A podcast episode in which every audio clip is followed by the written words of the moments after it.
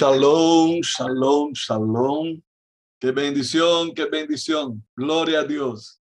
Y hoy queremos avanzar en este tema espectacular sobre eh, los tipos de oración. Nosotros ya tuvimos oportunidad de hablar del primer nivel de oración, el nivel más elevado, en que nosotros vamos a Dios por causa de Él mismo.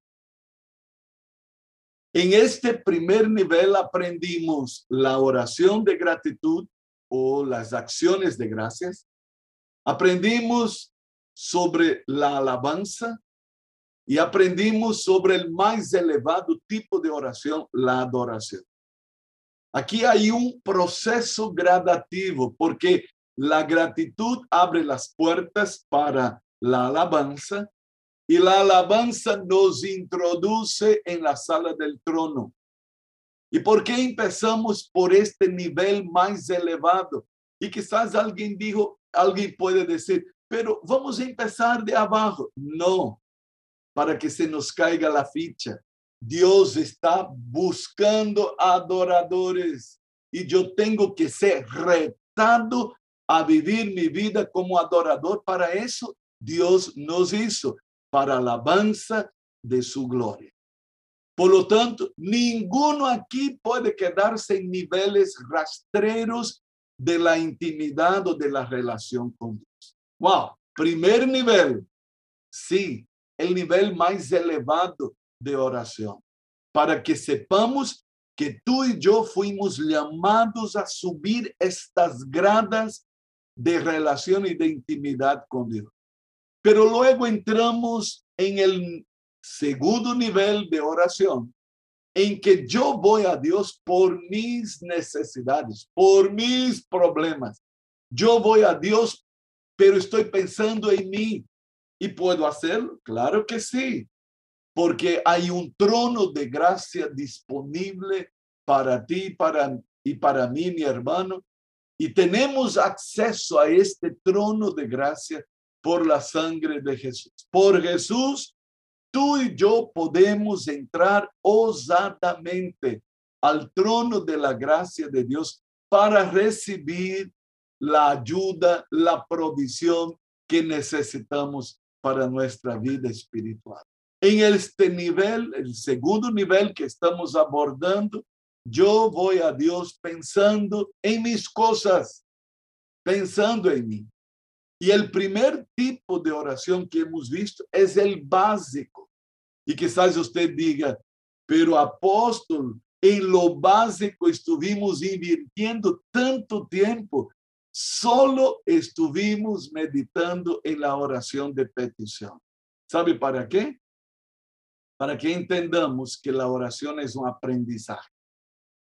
Que ninguno aquí se atreva a pensar que sabe todo y que no necesita aprender a orar. Fueron los discípulos de Jesús que llegaron a él y dijeron, enséñanos a orar como Juan enseñó a los suyos a orar. Y no nos olvidemos, ellos eran judíos. Y los judíos se jactaban de tres oraciones diarias. Y los judíos se jactaban de, de saber las cosas, de conocer la ley. Ahí estaban los fariseos, ahí estaban los doctores de la ley que se creían la tuti, que se creían los tipos de la película. Entonces, tú y yo necesitamos entender que hay una necesidad de orar. Quiero volver a decir algo aquí que ya hablamos al inicio, al inicio de nuestra escuela de oración. El hecho de que no enseñar a los discípulos a orar es un crimen y va en contra del discipulado de Jesús. Ahora, para enseñar a los discípulos, yo necesito aprender, aprender de la palabra de Dios, aprender del Señor, aprender del Espíritu Santo de Dios. Estuvimos viendo todo lo que dice respecto, y, escucha, no abarcamos todo, ¿verdad? No queremos tener la pretensión de aquí decir somos los doctores en términos de oración de petición. Hay tanta cosa para ejercer, para poner en práctica. Pero hoy queremos entrar en el segundo tipo de oración, en este nivel en que voy a Dios por mis necesidades. Voy a Dios, pero estoy pensando en mí. Voy a Dios, pero quiero que Él atienda mis, mis peticiones, mis ruegos. Yo estoy yendo a, a Él porque necesito su intervención en mi vida. Y ese segundo tipo de oración es la oración de consagración. Oración de consagración. ¿Y cuándo es que hago ese tipo de oración, apóstol? ¿Cuándo es que yo necesito ir a Dios a través de la oración de consagración? ¿Cuál es la diferencia? Todos nosotros sabemos que hay ocasiones en nuestras vidas en que tenemos que tomar decisiones, ¿no? Momentos en que surge determinadas situaciones en nuestros caminos, en que la voluntad de Dios no está muy clara, no está definida en la palabra de Dios. Si la oración de petición yo solo la puedo hacer en base a la palabra, en otras palabras, yo ya conozco la voluntad de Dios para aquella situación y entonces yo voy a Dios con toda convicción, con toda certeza, sabiendo que la palabra de Dios es la base por la que yo estoy pidiendo a Dios. Entonces, pido con fe, pido con seguridad, pido con la certeza de que ya es la voluntad de Dios. Pero hay determinados momentos o determinadas situaciones o circunstancias en que la voluntad de Dios no está expresada aquí muy claramente. Por ejemplo, yo quiero cambiar de residencia. Yo quiero irme del país. Yo quiero ir a determinado lugar. Quiero morar en el Alto, en Cochabamba, en Miami, quiero volver a Brasil, quiero ir a Paraguay, quiero ir a qué sé yo. Escuche, no está dicho en la Biblia nada sobre eso. y yo no tengo claro, no está dicho en la Biblia cuál es la voluntad de Dios para mí en ese sentido. Por ejemplo, yo quiero casarme. Bueno, ya estoy casado. Pero usted quiere casarse. Y no está dicho en la Biblia que Sergio se case con Cielito. No está dicho. No está dicho aquí que Alberto se case con Gladys o Juan Carlos con Sandra. No está dicho eso aquí. O que Jaime Calixto se case con su señora. Bueno, bueno, bueno, pero ya estoy casado hace mucho tiempo, pero estoy explicando aquí. No está dicho en la Biblia que usted haga una sociedad con fulano con mengano. No está dicho en la Biblia que usted haga un curso, ¿no? A veces cuando está llegando el tiempo de la promoción, los muchachos están afligidos, desesperados, porque no entienden su vocación y no saben qué camino tomar. Y no está dicho en la Biblia que, que Anaí sea bioquímica o que José Marino sea un ingeniero o que Tito Roger sea un militar. No está dicho acá. Entonces, ¿qué tengo que hacer? ¿No? Porque no, no está dicho en la Biblia, haz esto o haz aquello, ve por aquí o ve por allá. No está dicho. A, a uno solo que Dios dice, sal de tu tierra y de tu parentela y ve a la tierra que yo te mostraré. Fue al padre Abraham. Y sabe que somos los hijos de Abraham. Y Dios también quiere decir eso a nosotros. Haz esto y haz aquello. Pero para eso yo tengo aquí el recurso de la oración de consagración. No es una petición, no. No voy a pedir a Dios, porque cuando yo pido a Dios, ya pido en línea con lo que conozco, con su voluntad, que es buena, agradable y perfecta. Aquí está. Pero en la oración de consagración, y aquí hay algo tremendo que necesitamos entender, yo voy a buscar el rostro del Padre y esperar en su presencia a fin de conocer sus propósitos divinos para mi vida y para aquellas circunstancias que yo estoy enfrentando. Y quiero decir algo, es la única oración en que yo tengo que usar la expresión si es de tu voluntad. Por ejemplo, está totalmente errado que alguien diga, Dios, dame un trabajo si es tu voluntad. No, no, no, este aquí no conoce a Dios. Dios inclusive dijo en Proverbios, perezoso, ve a aprender con la hormiga, porque Dios quiere que todos trabajemos. Entonces no me venga con la historia, Padre, dame un trabajo si es tu voluntad. No sabe nada, está perdiendo el tiempo, eh, porque es la voluntad de Dios que todos trabajemos. ¿Por qué? Porque el pan sobre la mesa no va a venir mendigado. ¿Te acuerdas lo que dice el salmista? No he visto justo mendigando, ni su descendencia haciendo lo mismo.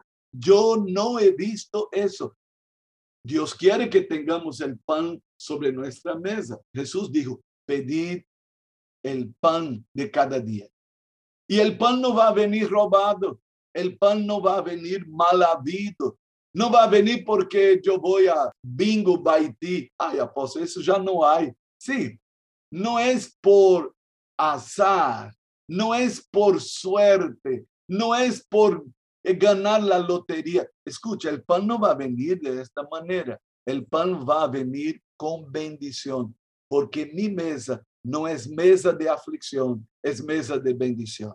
No es mesa de agonía, es mesa de alegría, de paz, donde el pan sobre nuestra mesa viene como el fruto del sudor y la alegría de poder proveer para nuestra familia. Amén. Diga amén. Aleluya. Ahora, en la oración de consagración, y voy a decir, es el único tipo de oración en que yo tengo que usar si es de tu voluntad.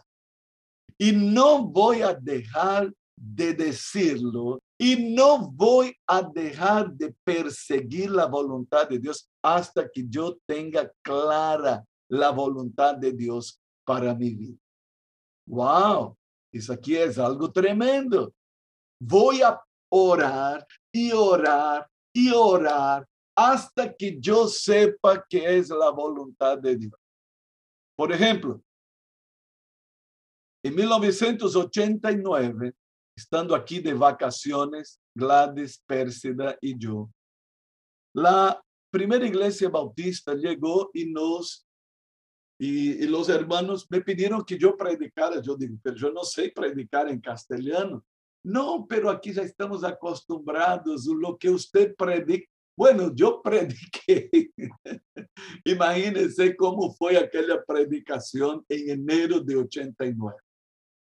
Bueno, terminando uh, la predicación, bueno, yo estaba de vacaciones, no estaba aquí listo para predicar, no era esa la intención, pero luego los diáconos eh, me invitaron a una reunión allá en el Colegio Bautista, porque el pastor Luis Mancilla era el director del colegio y él estaba como el vicepresidente de la iglesia porque la iglesia no tenía pastor. Entonces preguntaron si podían hablar con nosotros y fuimos.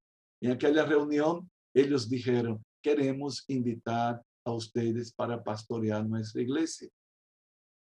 Entonces yo dije, bueno, eso no es conmigo, eso es con el dueño, eso es con el papá, ¿no? Y, y ahora el Señor no me ha dicho nada. ¿No? Entonces, yo tengo que preguntar a él. No está dicho, Alberto, ve a Bolivia a pastorear la primera iglesia bautista en Santa Cruz de la Sierra. No estaba dicho acá. Entonces yo dije, mira, yo no voy a decir ni sí, ni voy a decir no, porque yo no sé. Yo tengo que preguntar a aquel que me llamó porque yo estoy bien en la iglesia allá, estamos felices, estamos contentos, pero entonces casa exactamente el tipo de oración llamado oración de consagración. ¿Por qué yo tengo que consagrarme? Para oír la voz de Dios. Para estar en sintonía con lo que Él me va a mostrar. Escuche, no servimos a ídolos mudos. No servimos a un Dios indiferente, a ídolos mudos, ¿sí? Por favor, Andrés Chávez, si puedes abrir para nosotros primera a los Corintios capítulo 12, los versículos del 1 al 3. No quiero, hermanos, que ignoréis acerca de los dones espirituales. Sabéis que cuando erais gentiles, se os extraviaba llevándoos como se os lleva a los ídolos mudos. Por tanto, os hago saber que nadie que hable por el Espíritu de Dios llama anatema a Jesús, y nadie puede llamar a Jesús Señor si no es por el Espíritu Santo. Wow. Ahora, tome ahí su Biblia y mire aquí conmigo ese texto. Él empieza diciendo, no quiero que seáis ignorantes. El ignorante mete las patas. El que no sabe puede fallar. El Señor dice, mi pueblo perece por falta de conocimiento, dice el profeta O sea, Entonces, Pablo de entrada dice, no quiero que ustedes ignoren. Es interesante que en griego no está la palabra dones los traductores de la Biblia colocaron dones porque un poco más adelante Pablo va a hablar acerca de los dones espirituales. Pero, pero el tema de este capítulo no es específicamente los dones espirituales. Pablo está de, él va a hablar acerca de las operaciones de Dios, va a hablar del ministerio de Cristo, va a hablar del cuerpo de Cristo y cómo el cuerpo de Cristo se mueve, los temas son varios. En la realidad, en griego dice así, no quiero que ignores acerca de los espirituales. ¿Qué cosa? Los temas, los asuntos. Entonces, Pablo está hablando de asuntos espirituales. Y él dice, no quiero que sean ignorantes acerca de eso. Y el versículo 2 dice, sabéis que cuando eras gentiles, se os extraviaba. ¿Y qué es extraviarse? Es desviarse del camino. La idolatría nos desvía del camino. La idolatría nos muestra cosas equivocadas. Éramos idólatras, aquí todos. ¿Cuántos se acuerdan de eso? Yo, yo me acuerdo. ¿Cuántas veces hice caminata a una tal Virgen de los pobres? Qué cosa la pobre Roma solo nos metió en extravío. ¿Cuántas veces fui al cementerio? Y aquí está una hermana mía que no me deja mentir, que fuimos al cementerio nueve lunes para hacer la novena de los muertos, de las almas. Imagínense, una oración macabra. Se nos extraviaba cuando estábamos en la idolatría estávamos extraviados. La idolatría nos mete em situação de risco, de peligro, de metidas de pata. Mas aqui ele disse: levando-os como se os levava a los ídolos mudos. Pero el versículo 3 dice: Portanto, os hago saber que nadie que hable por el Espíritu Santo llama a Jesús anatema. Y nadie puede llamar a Jesús Señor sino por el Espíritu Santo de Dios. Escuche, ídolos mudos y Espíritu Santo. Ídolos mudos. Ciegos, tienen boca, pero no pueden hablar. Tienen ojos, pero no ven. Tienen manos, pero no se mueven. Tienen, tienen pies y tienen que ser llevados en procesiones, porque ellos no andan solitos. Ídolos mudos. Escuche, eso es Roma, la ceguera en que pone a millares. Y hoy tú y yo queremos hablar de la luz del Evangelio de Dios y se nos atora ahí porque están cegados, están eh, extraviados. Y solo por el milagro del nuevo nacimiento pudimos nosotros salir de las garras de Roma y podemos sacar a otro. Es un milagro. Escuche, tú y yo somos operadores de milagros. La célula es una agencia de milagros porque allí ciegos espirituales pasan a ver, porque allí los que estaban extraviados encuentran el camino, la verdad y la vida que es Jesucristo y conocen la verdad y la verdad os hace libres. Por eso, mi querido hermano, usted que es un líder de célula, usted no es cualquier cosa. Hay mucha gente desistiendo de célula por opas, por tontos. No saben el poder de Dios que puede operar a través de sus vidas. Se rinden por cualquier soncera, desmayan por causa de cualquier cosa. ¿Y cómo Satanás los ataca? ¿Para qué? Porque Satanás nos aborrece y Satanás aborrece una célula porque porque allí el mover de Dios se da. Si usted piensa que ser un líder de célula es cualquier cosa, mi querido hermano, está equivocado. Usted es un operador de milagros. El nuevo nacimiento se da allí cuando usted abre su boca y hace aquella oración de entrega y de repente el mover espiritual, la atmósfera espiritual cambia porque un ciego pasa a ver, un ignorante pasa a conocer, conoce la verdad y es liberado de las cadenas del infierno, del pecado, del pasado. Una persona esclava de Satanás esclava de la oscuridad, pasa a andar en la luz del Evangelio de Dios que resplandece en sus vidas. Aleluya. Escuche, no servimos a ídolos mudos. Hay un espíritu que habla y él quiere hablar a ti, a mí, lo que tengo que hacer. ¿Sabe cuál es el problema?